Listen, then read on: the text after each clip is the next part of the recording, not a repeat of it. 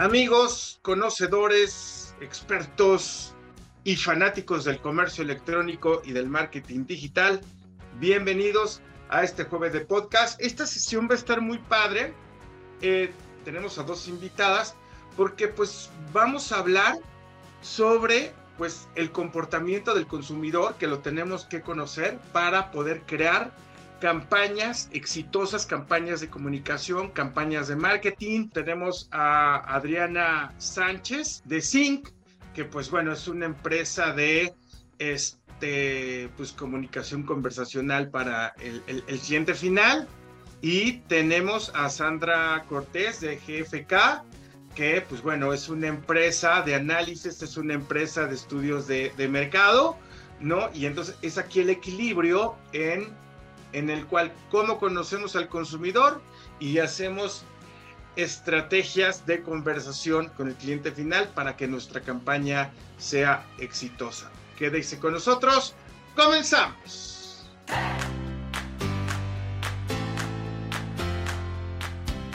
Amigos, fanáticos del comercio electrónico y del marketing digital, este podcast lo patrocina nuestro super socio comercial y estratégico PubDrive. Como ustedes saben, pues es un CRM que nos va a ayudar a todos nosotros a configurar nuestras etapas del embudo, todo este proceso de ventas. Nosotros vamos a poder concentrarnos en las acciones de ventas y desde luego vamos a ir rastreando, rastreando el progreso hacia nuestros objetivos. Es una plataforma que nos ayuda a optimizar y a crecer por favor vayan a pubdrive.com y pidan informes y además tienen un demo de prueba gratuita durante 30 días. Muchísimas gracias. Marketing for e-commerce, learn with us, come learn with us, come to learn with us.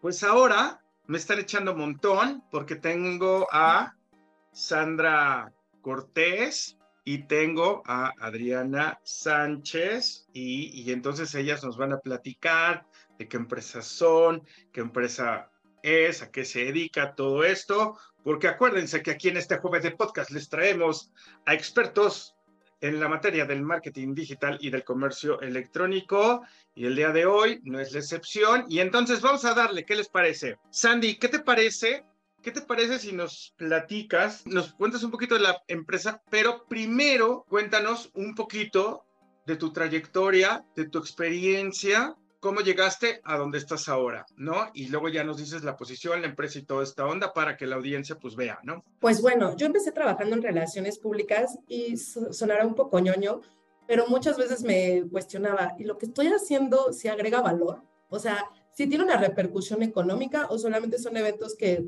¿sabes? Pues son divertidos y hacen ver bien a la marca.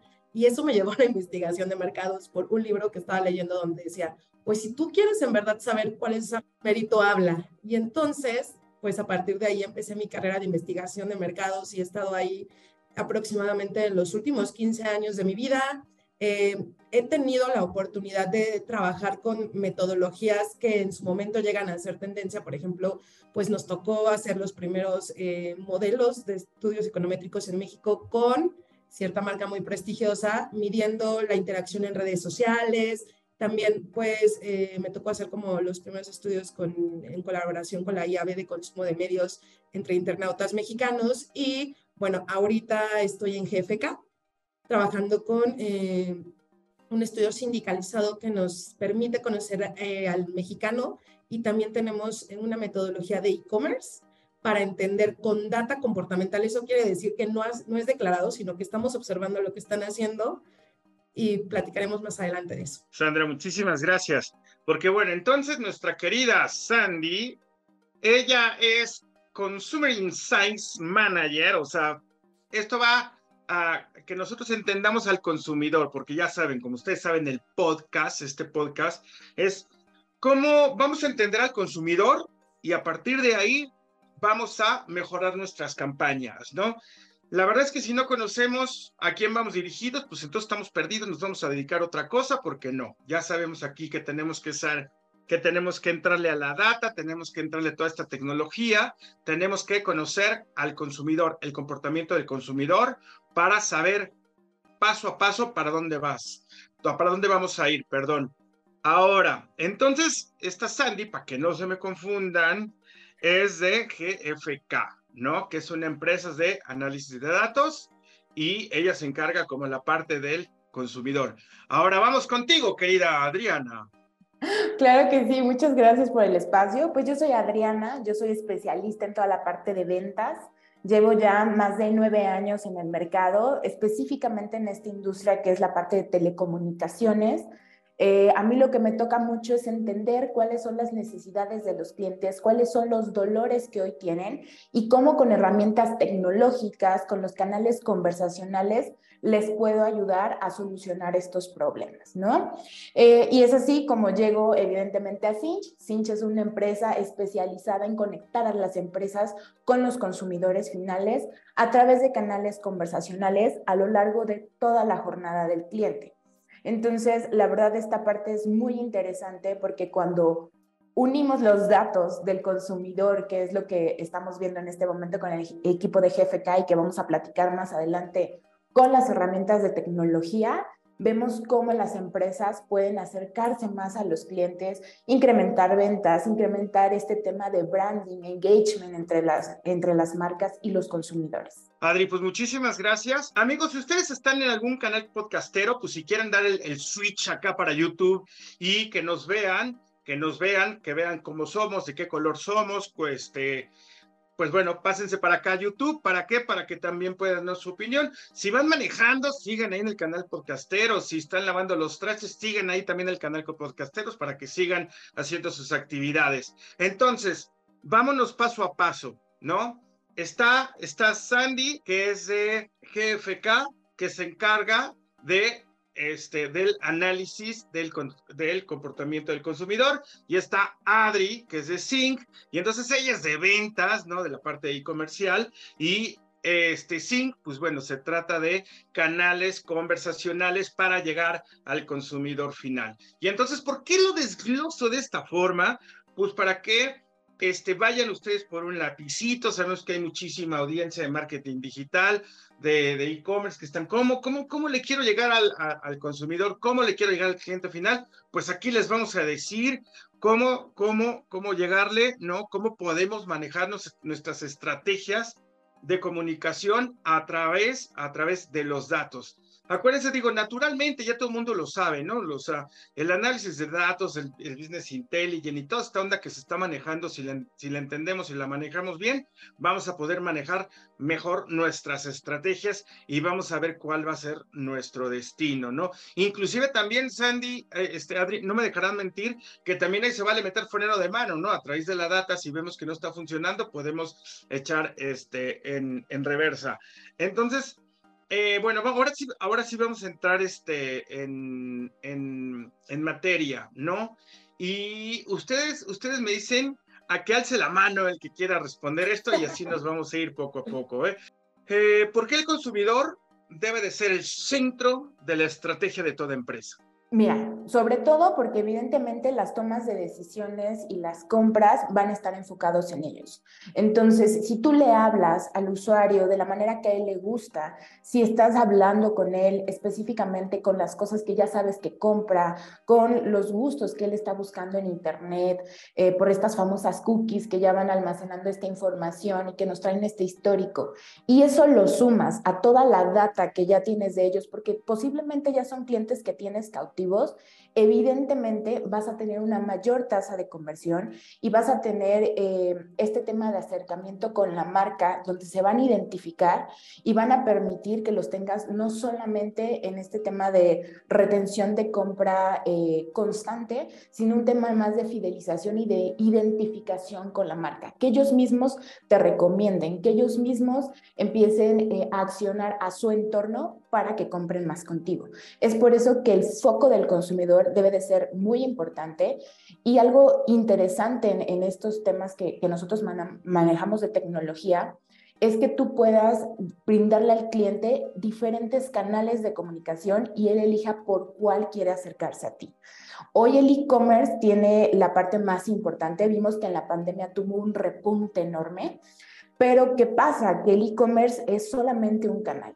¿Qué pasa si tú le disponibilizas al cliente los canales conversacionales y él además de, de, poder comprarte en la página web, puede comprarte por la llamada telefónica o puede comprarte por WhatsApp por Facebook, por Instagram y demás. Entonces ahí es donde toma relevancia que tú le disponibilices al cliente todos los canales y él pueda decidir por dónde te quiere consultar el producto o directamente hacerte la compra. Estamos enfrentando un tema donde la inflación es bastante alta y entonces cuando tú entras a una guerra de precios y solamente te basas en eso, pues saben, o sea, se empieza a deteriorar el mercado. Entonces, lo que hace que el consumidor sea el centro de tu estrategia es que si le hablas a través de sus necesidades, pues vas a hacer un vínculo mucho más poderoso que puede sobrellevar pues muy bien esta crisis y pues la verdad es que todo se traduce en share de mercado. Amigos, esto está buenísimo, váyanse por una pluma y la verdad es que para toda la banda marquetera y de e-commerce que quieren innovar los directores, o sea, para empezar, Adriana dijo algo muy importante que es la parte de la fidelización y que vamos a entender que le vamos a hablar al consumidor por el canal que él quiere. No seamos necios, quiere este canal, pues hay que darle este canal, no seamos necios, ¿no? Y Sandy nos está diciendo que también tenemos que entender las necesidades del, del consumidor. Es, ahí cuando estamos tomando rumbo que ya no estamos hablando de tú a tú con nuestro, con nuestro cliente final, ¿no? Entonces, ahí estamos empezando bien, estamos poniendo una base para hacer nuestra estrategia hacia el consumidor final. Entonces, pónganse pilas. Si están viéndonos por YouTube, comenten, ¿no? Si ustedes ya conocían este Sync, si ya ustedes ya conocían GFK, si conocían a las chavas, ustedes hagan sus comentarios y cuál es la, este, lo que han utilizado ustedes para mejorar sus estrategias de marketing, de comunicación para llegar al cliente final. ¿Cuáles son las características principales que se debe de saber de un cliente potencial? Creo que lo primero es saber qué busca y entender eh, a grosso modo cuáles son las tendencias del consumidor mexicano, que eso lo tenemos bastante bien bajado. Eh, ahorita venimos con cinco puntos que son súper importantes, que es que el consumidor pues va a tener con las marcas una relación mucho más compleja, porque además del, del tema del precio, pues no es noticia para nadie que la pandemia hubo, hubo una COVID digitalización, que los expertos mm, auguran que fueron 10 años aproximadamente que avanzamos. Entonces, eh, tuvimos, ya tenemos a un consumidor que es un experto y que además está acostumbrado a que todo esté disponible 24/7.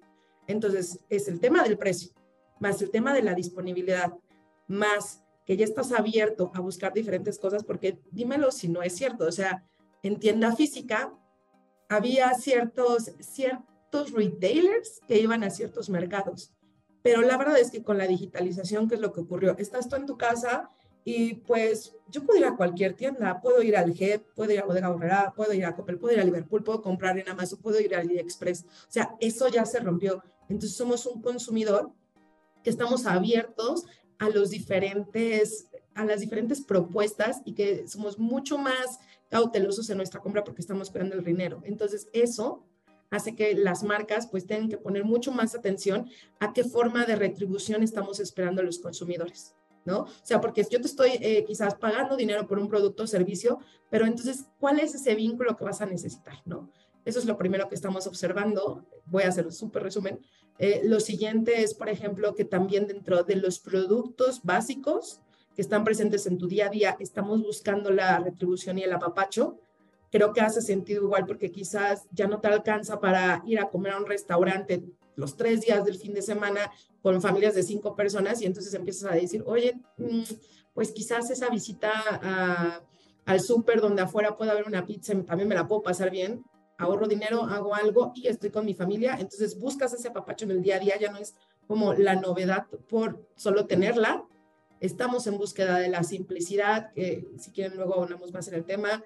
Eh, pues también nos están importando temas de ecología, no por el hecho de quiero salvar al mundo, sino porque ya vi que consumir algún producto o alimento contaminado puede desatar enfermedades y también estamos viendo que estamos en búsqueda de la equidad y tolerancia que sobre todo las generaciones más jóvenes, si cometes un error, te van a castigar en términos de imagen de marca. Y creo que la última y más importante es que antes de la pandemia veíamos los departamentos de e-commerce, marketing digital separados, porque veíamos el consumidor digital y el consumidor de tienda física. Y es que eso ya no existe. Somos un consumidor híbrido. O sea, ya pasaste la frontera de comprar jamón por internet. Ya, a partir de eso puedes comprar cualquier cosa. Entonces, eso obliga a que, como decía Adri, pues si tienes diferentes canales de contacto, o sea, tú no puedes ser uno en tu aplicación, ser como el más eh, simple e innovador e ir a, la tienda física y tener como una postura con un servicio lento y quizás que no tengas como tanta atención, porque entonces estás mandando un mensaje de incongruencia, porque es el mismo consumidor. Entonces ahí es cuando entra el tema de tienes que ser congruente en tus diferentes canales. ¿Cómo lo vas a hacer? Ahí es cuando tienen que empezar a hacer las estrategias. Exacto, y ahí es donde toma relevancia todo este tema que conocemos hoy en el mercado como conversational commerce. Entonces, donde disponibilizo justamente como empresa estos canales digitales, donde toma gran relevancia, por ejemplo, WhatsApp, ¿no? Hoy en día WhatsApp, este tema de bidireccionalidad, donde todos estamos más acostumbrados a, en lugar de tomar un teléfono, mandar una consulta por WhatsApp. Entonces yo le pregunto a la empresa sobre algún producto o quiero hacer una compra y demás. Cuando utilizamos estos tipos de canales, vamos a incrementar nuestras ventas. Y hoy existen cuatro pilares importantes cuando hablamos del conversational commerce. El primero es que necesitamos hacer que nuestra marca conecte directamente con los clientes por sus canales favoritos, que era lo que mencionaba hace, un rato, ¿no?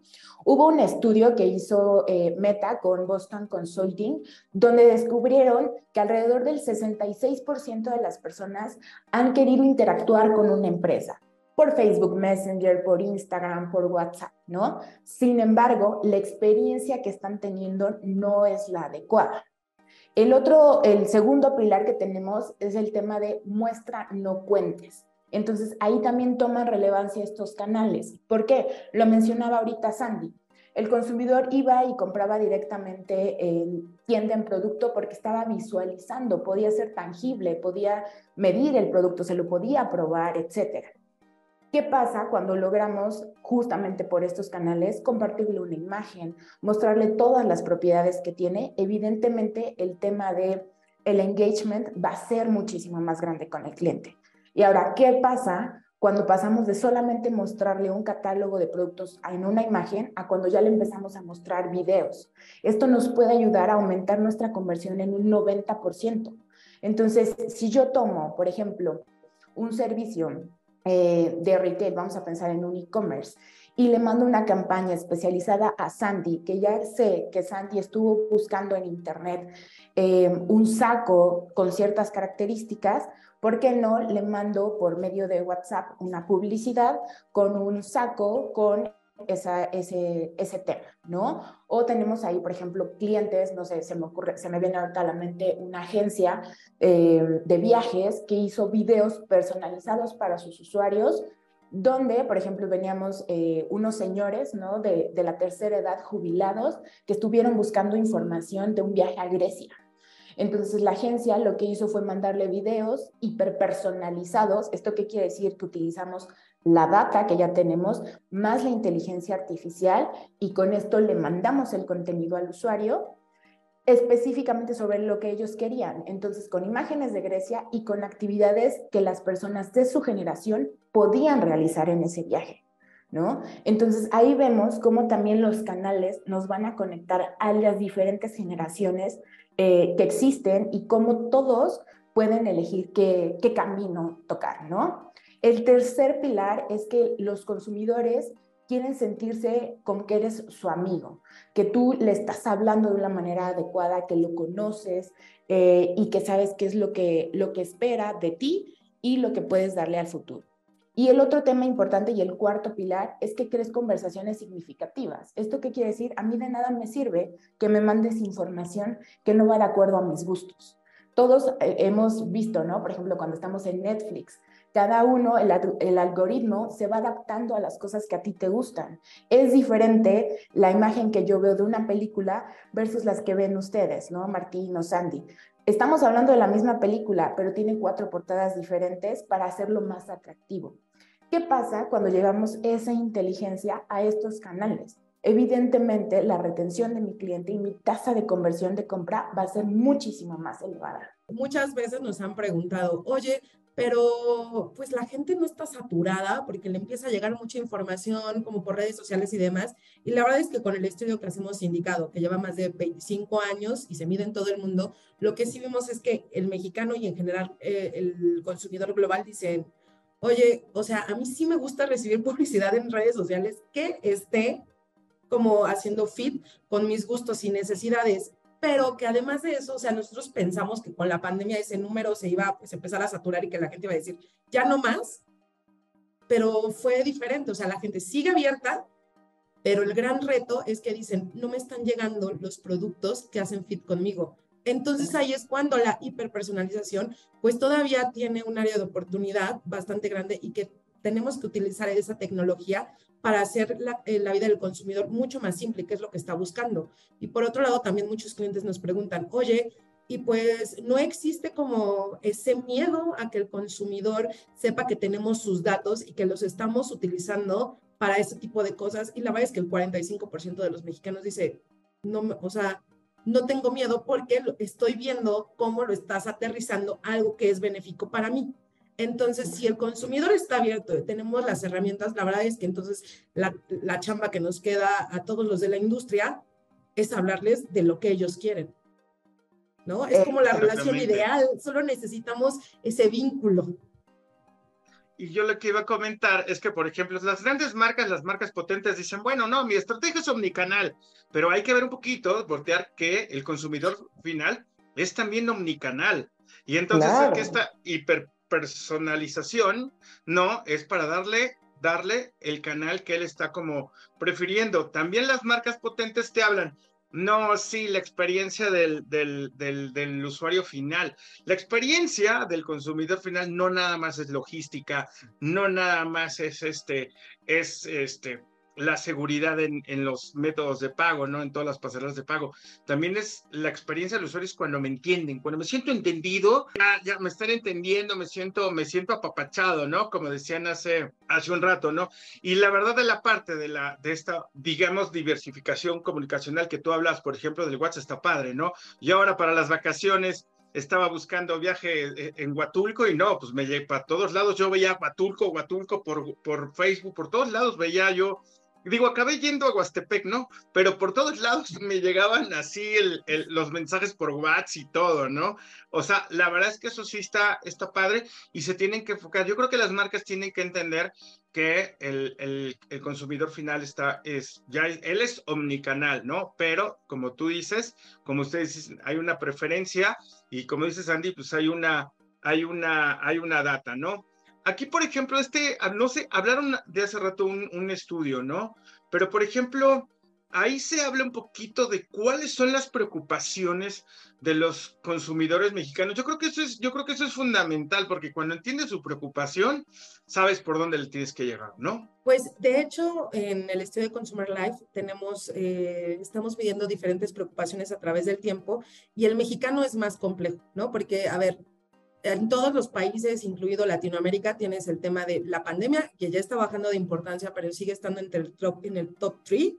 El tema de la inflación, en que no te alcance el dinero para pagar las cuentas a final del mes, pero el mexicano tiene en su cúspide algo que lo diferencia del consumidor global y es el crimen y el, el, tema, pues, ya, o sea, ya sabemos de asaltos, de inseguridad, etcétera. Entonces, eso hace que sea mucho más complejo y por eso si tú le dices al consumidor, oye, a ver, te, tienes como temas digitales, pero yo estoy cuidando bien tu información y el consumidor, o sea, imagínate, la, la, preocupación número uno del mexicano que no está en todo el mundo es el crimen y la ilegalidad.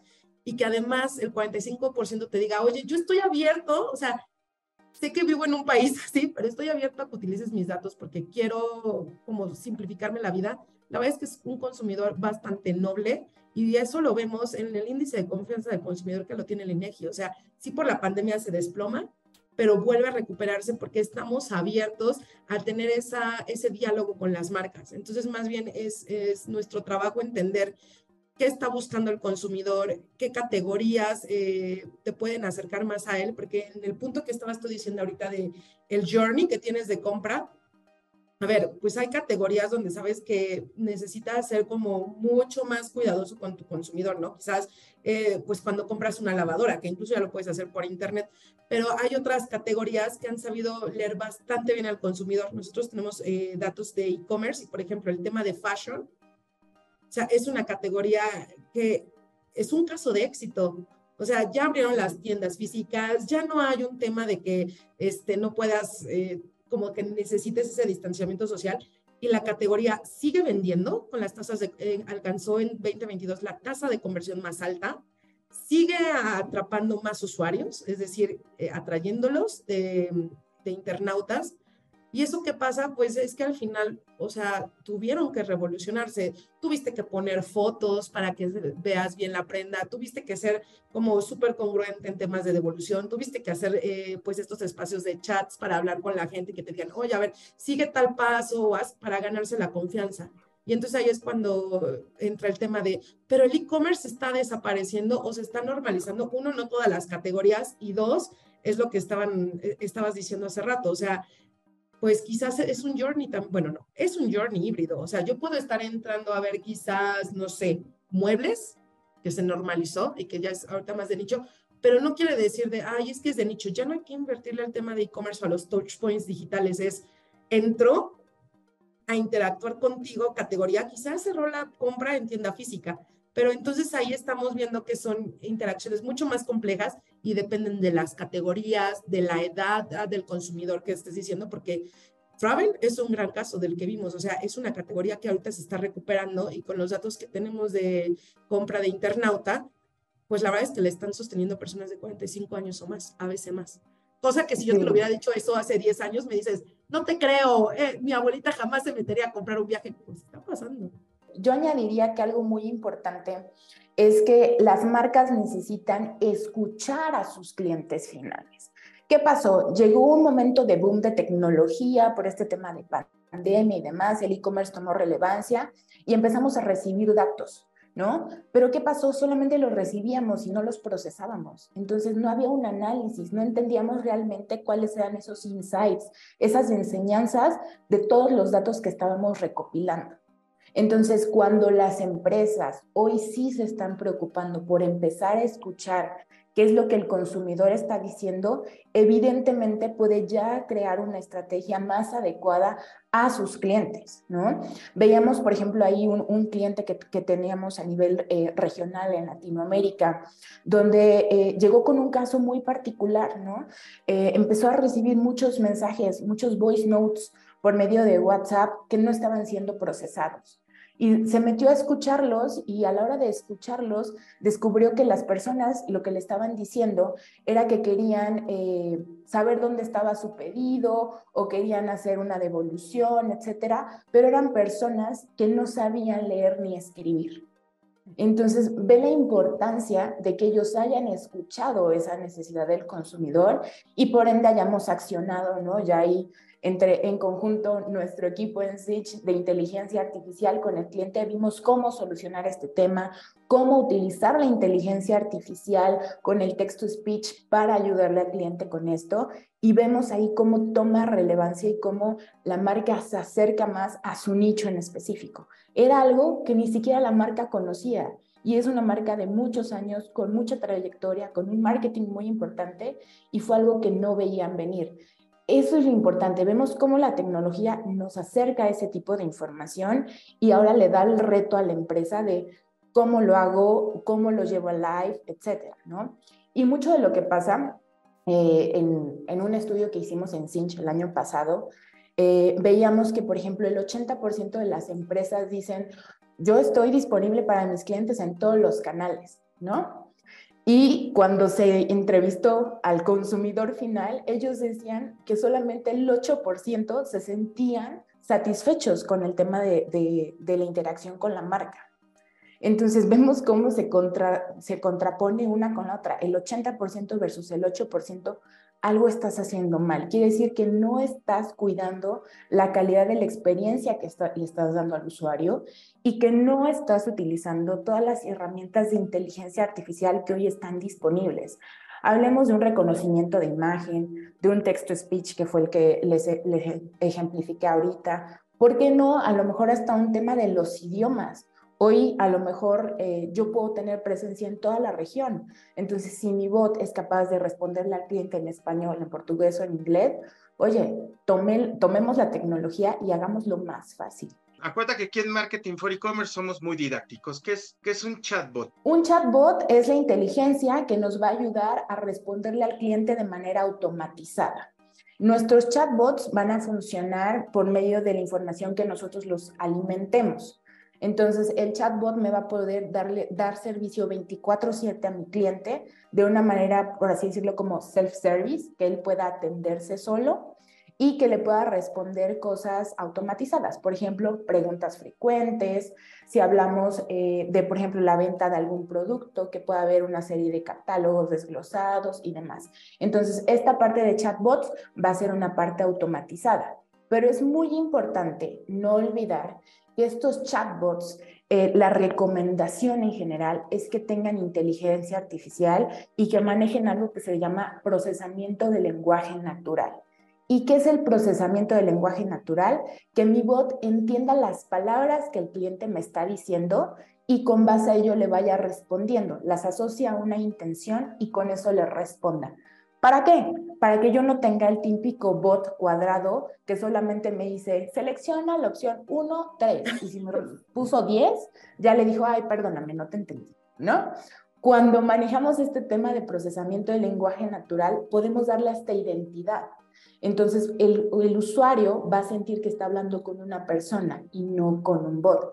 Esa es la intención. Hacia allá va el consumidor si bien los bots nos van a ayudar como empresa para automatizar, para reducir costos, para ser más eficientes en la, en la mm, atención al cliente, es importante que mi bot se sienta de cierta manera como un humano. Y el otro tema importante es que yo también tenga la capacidad de que en algún momento, si mi bot ya no puede responder o resolver la, la necesidad del cliente, este puede ser un traspaso a un agente humano que pueda responderle el problema o que pueda solucionarle lo que tiene. Eh, Sandy, este, este estudio del que, pues bueno, del consumidor, ¿dónde, dónde, lo podemos, ¿dónde lo podemos encontrar? ¿Con qué se come? ¿Qué se unta? ¿Dónde, ¿Dónde lo encontramos? Pues mira, la verdad es que hemos ido a varios foros hablando de las cinco tendencias que extraemos de este estudio, pero en general, como todo el vistazo que hay, el market brief del país, pues está a la venta, es un estudio sindicalizado, entonces está bastante asequible para quien quiera dar un vistazo de cuáles son las actitudes, los principales valores, cómo cambiaron las generaciones y demás, pues está, está a la venta en GPK. Y la verdad es que ayuda a romper pues bastantes paradigmas, como el hecho de decir, oye, eh, los temas de ecología solo le interesan a los jóvenes. Eso no es cierto. También hay interés por los baby boomers y generación X, pero eh, hay ciertas como tesituras donde podemos abordar y sobre todo pues este hecho de eh, confianza en temas de tecnología, en temas de manejo de la información, que creo que hoy más que nunca es bastante relevante. Entonces, bueno amigos, ya lo saben que si quieren conocer más de este estudio tienen que ir a gfk.com y entonces tienen que platicar ahí con el con el robotito, no crean que va a estar Sandy atrás con el robotito, entonces ya más o menos ahí, bueno, contacten la página para este, tener este, este estudio, como ustedes están viendo, pues bueno, está muy sabrosa aquí la, la plática, porque la verdad es que es muy importante, ¿no? Inclusive ya si eres una marca potente, si vas a emprender, si tienes tu e-commerce, sea lo que tengas, pues tú quieres vender, tienes que entender al consumidor qué es lo que estamos, qué es lo que estamos, este, em, eh, hablando. Ahora, yo no, yo no quiero comparar un consumidor, ¿no? Este, yo no quiero comparar un consumidor, este, obviamente, pues de, Alemania, de, de, España, de, Inglaterra, ¿no? Con, con, uno latino, con el mexicano. ¿Cuáles son las diferencias del consumidor mexicano con los, con los, con los globales, ¿no? ¿Cuál, ¿Cuál sería como la identidad? Uy, pregunta bastante certera. Por ejemplo, algo que nos diferencia tanto de global como incluso de Latinoamérica un poco es que, por ejemplo, tendemos todavía a comprar más alimentos y bebidas en tiendas físicas, pero esta tendencia se va a ir revirtiendo porque como que el mundo va hacia allá, ¿no? Otra cosa que vimos es que medimos 54 eh, valores año con año y lo que nos estamos observando es, por ejemplo, que el mexicano, a diferencia del global, aunque ustedes no lo crean, está perdiendo importancia temas como de disfrute de vida, sexo, romance, y están ganando escalones o peldaños entre el top, eh, entre el top 15 temas como retribución, simplicidad y demás. La verdad es que hace bastante sentido, porque si estamos hablando de un país en desarrollo que además sufrió el tema de la pandemia, pues estamos un poco, yo le digo, en modo supervivencia, de decir, quiero que me alcance, quiero que el producto me este, dé tangibilización de mis, de lo que estoy comprando, ¿no? Otra cosa que también observamos que no ocurre en todo el mundo es, por ejemplo, que debido a la pandemia, la generación Z hizo una reconfiguración de valores, ¿no? Entonces, si bien le siguen dando importancia a temas de ecología y tolerancia social como estandarte de valor, le están dando ahorita más importancia a temas de simplicidad, wellness, ambición y crecimiento. ¿No? También hace sentido porque dices, oye, ya sé lo que puede pasar, sí, mis papás no trabajan, sí, me quedo sin dinero, pero como también mexicanos y latinoamericanos, eso sí como que nos vincula muchísimo, le estamos, o sea, como preocupación máxima es temas de ecología y de equidad muchos clientes nos preguntan, oye, pues ¿por qué la equidad sale en un tema de problemática más grande y no en otros países como, no sé, los escandinavos, ¿sabes? Y yo, pues porque es una necesidad que no está tan cubierta. Entonces, la gente está como mucho más propensa, si tú eh, haces ese tipo de cosas, pues no, no van a ser tan bien recibidas. Entonces, ahí, ahí como que estamos viendo diferentes enfoques de cómo se leen los diferentes valores. Y yo añadiría también un tema importante, Sandy. En este estudio que hizo GFK, hablaban, eh, por ejemplo, de cómo hoy los consumidores le echan también la bolita, vamos a decirlo coloquialmente, a las empresas. ¿Sabes? Exacto. oye, porque es mi responsabilidad, es la del gobierno y es la de las empresas. Y aquí, eh, digo, evidentemente, eh, me gustaría dar e, esta recomendación para todas estas empresas que nos están escuchando hoy, porque justo es, bueno, ¿y cómo yo me apalanco de la tecnología para poner este granito de arena que los consumidores me están pidiendo? Entonces, ¿qué cosas realmente que yo haga como empresa van a dar valor más allá de ponerme a dar donativos, apoyar organizaciones, etcétera? Entonces, cuando toman las herramientas tecnológicas, por ejemplo, con un tema de paperless, que ya no tengas que imprimir los estados de cuenta, ¿no? O, por ejemplo, eh, tenemos ahí un cliente, creo que de él sí puedo decir su nombre, Salud Digna, ¿no? que hoy en día, en lugar de que te imprima tus resultados del estudio y esté contaminando al planeta, te mandan los resultados por WhatsApp. Eso es utilizar la tecnología, uno, a tu favor, porque vas a reducir evidentemente costos de impresión y demás, y dos, estás poniendo tu granito de arena con el medio ambiente. Y tres, estás satisfaciendo ese tema que el consumidor hoy está diciendo, para mí es importante cuidar el medio ambiente. Claro, y que es un tabú, porque, a ver, no somos la Madre Teresa de Calcuta, creo. Entonces, pues al final, o sea, las, sí, ¿eh? Las implicaciones ecológicas también tienen implicaciones en dinero. O sea, ¿cuánto dinero no se pierde con un desastre natural? ¿Cuánto dinero no se pierde con una inundación? O sea, pues, eh, ¿cuál es el, cuando no hay agua, son las empresas las que tuvieron que reaccionar y parar su producción. Ya sabrán ustedes de quién hablamos. Pero, o sea, es el tema de que el consumidor, tal como dice Adri, y lo vemos en este estudio, es el que dice, o ver, sé que tengo que hacer algo por la ecología, no tengo muy claro cómo se hace, pero tu empresa, tú sí, Tú hazlo. Tú hazlo. Y entonces, pues, lo tenemos que hacer porque tenemos que estar cerca de nuestro consumidor y hablar su lenguaje. Por ejemplo, un, cliente nos preguntaba, no entiendo por qué como principal preocupación sale el tema de equidad y los jóvenes dicen así como súper importante, pero como valor el tema de la equidad y tolerancia es para los baby boomers y generación X. Le dije, mira, abre el periódico, ¿no? Y entonces, en el primer caso había un anuncio, ya sabes, de las 100 mujeres latinoamericanas más importantes y cómo han desarrollado su carrera. Y yo, esto es Baby Boomer y Generación X, estandarte de valor, equidad. le dije, ahora googlea la ley Olimpia, googlea la brecha generacional, este, perdón, la brecha salarial por temas de género. Eso es generación Z. Y es lo mismo, solamente que estas tesituras son súper importantes, o sea, es lo que también platicábamos cuando estábamos analizando la información. Al baby boomer le dices, es que a mí me preocupa el cambio climático, claro, porque quizás ibas en la carretera a Acapulco y empezaste a ver como de más vegetación, ya hay menos vegetación y ahora huelen feo, ¿no?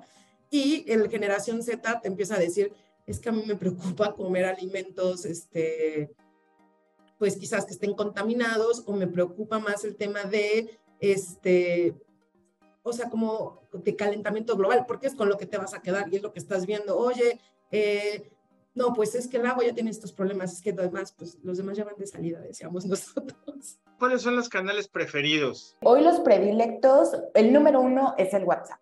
¿Por qué? Porque todos utilizamos el WhatsApp en nuestra vida cotidiana para hablar con nuestros amigos, para hablar con nuestra familia y cada vez más viene este, este tema empresarial, ¿no? También, ¿quién de nosotros no tiene grupos del trabajo? Entonces, cuando tomas este canal en un tema ya formal, te conectas con una identidad, una cuenta verificada, sabes que estás hablando realmente con una empresa, ese es el canal que mayor relevancia tiene hoy en día. El segundo, evidentemente, sigue siendo el call center, ¿no? Y por ende, detrás vienen eh, todos los demás canales digitales, el web chat, el Facebook Messenger, el Instagram, más o menos en esa orden es, es cómo se están comportando. Pero WhatsApp, sin duda alguna, es hoy donde las empresas tienen que estar, sobre todo las empresas de e-commerce. ¿Por qué?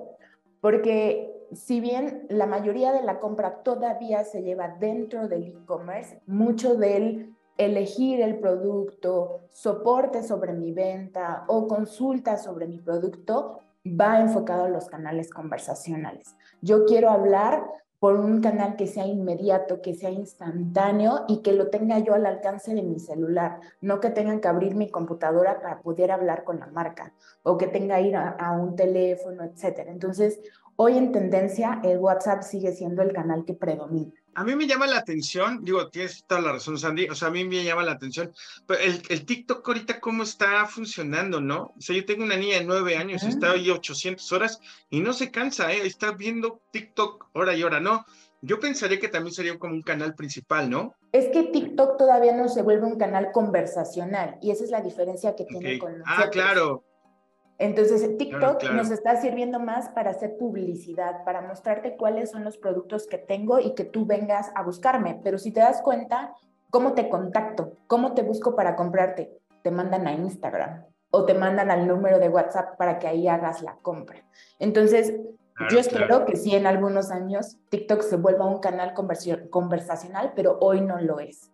Hoy es más un tema de publicidad. ¿Cuáles son tres puntos fundamentales, ahorita como, como importantes, de entender de este estudio para ayudar a mejorar la estrategia de comunicación? Pues bueno, lo primero es que tenemos que entender que la relación entre las marcas y el consumidor es mucho más compleja y es por eso que el uso de la tecnología, de estos chatbots y demás, puede ayudar, o más bien, pues está, estamos viendo los diferentes casos de éxito que trae Adri, que se complementa muy bien para hacer relaciones más eh, sencillas y además que fidelizan a los consumidores.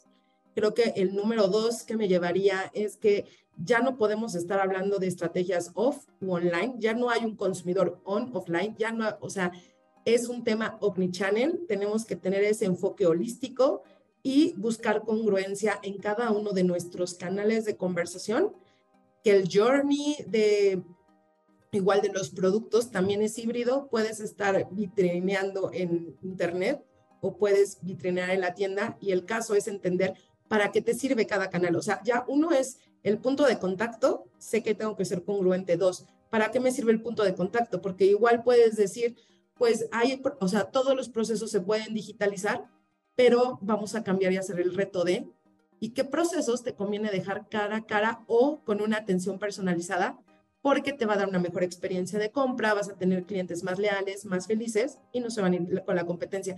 Creo que ese es el gran reto que, estamos teniendo y que es eh, al final la búsqueda de la simplicidad que tiene que permear en nuestra vida y que el mexicano está buscando esa simplicidad sin pagar más, es un tema transgeneracional, no es solamente algo de los jóvenes, pues por todo lo que estuvimos viviendo de la digitalización. Adri, ¿cuál sería tu mensaje para este, la audiencia para tener éxito en las campañas que podamos emprender? Yo creo que el primer punto es pensemos fuera de la caja, veamos y escuchemos realmente al consumidor y qué es lo que quiere para darle la solución adecuada. Dos, alíate, ten partners que estén certificados, que tengan experiencia en hacer este tipo de cosas. Y tres, que sean partners que estén certificados en que el manejo de tu información sea la adecuada, ¿no? Porque lo que vemos es que con estos tipos de casos de uso, si vamos desde la primera fase, de la jornada del cliente, ¿no? Donde a lo mejor tienes un tema de eh, atracción de clientes nuevos y pensemos hasta un tema de postventa, la información que puede llegar a pasar por tus diferentes herramientas y servicios puede ser llegar, llegar a ser información delicada. Entonces, asegúrate de que las empresas que te ayuden a implementar esto sean empresas que cumplen con estas eh, pues, normas y seguridad de la información en general. Y yo creo que el, otro punto que, que, añadiría es arriesgate, utiliza la inteligencia artificial a tu favor. Hoy hay muchas herramientas de inteligencia artificial que no están siendo explotadas, que específicamente en el mercado mexicano las empresas todavía están muy lejos en la, en la implementación de las mismas y es el momento de que hagan el repunte y las utilicen a su favor. Sandy, tu mensaje para la pues, audiencia que eh, lo más importante es que ya hay mucha información, eso es cierto, o sea, tenemos múltiples fuentes, pero el tema es qué estás buscando en esa información y entonces cuál es el insight que vas a encontrar. Los invito a visitar la página también de gfk.com, donde no solamente somos, bueno, somos una agencia de investigación de mercados con más de 20 años en el mercado con orígenes alemanes, estamos presentes también en varios países, más de 30, y eh, creo que lo más importante es que ya no solamente tenemos, o sea, que tenemos varias fuentes de datos, ¿no?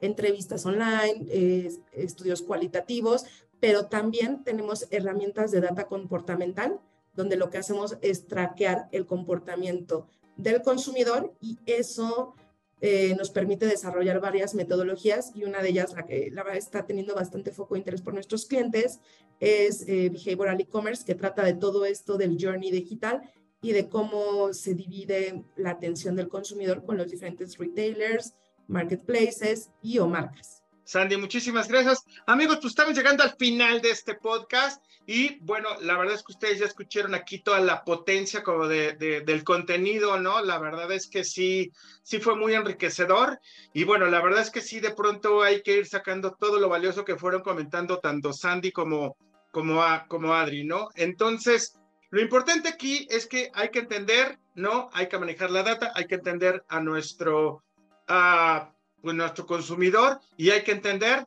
por qué canal quiere que le digamos las cosas a este muchacho.